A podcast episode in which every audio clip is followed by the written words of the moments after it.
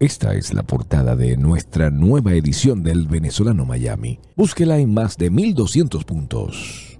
A continuación, nuestro resumen de News correspondiente a este lunes 26 de abril de 2021. Venezuela llega a 2.400 muertos por COVID-19. Nuevamente protestaron en Venezuela exigiendo vacunas para todos. Estamos a nombre de Transcarga Express. Israel registró su primer día sin muertos por coronavirus en los últimos 10 meses destacan un caso de una variante de India de COVID-19 en Grecia. Profesionales integrales, la solución para tu TPS. Colombia vuelve a marcar récord de muertes por COVID-19 durante segundo día consecutivo. Estados Unidos envía recursos urgentes a la India para contener la pandemia. Continental, Services and Carrier.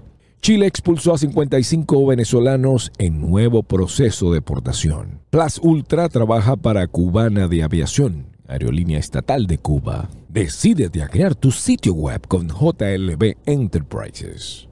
Este domingo se llevó a cabo la edición 93 de los Oscar en ceremonia típica por la pandemia. Willy Colón en grave estado de salud tras sufrir un accidente de tránsito.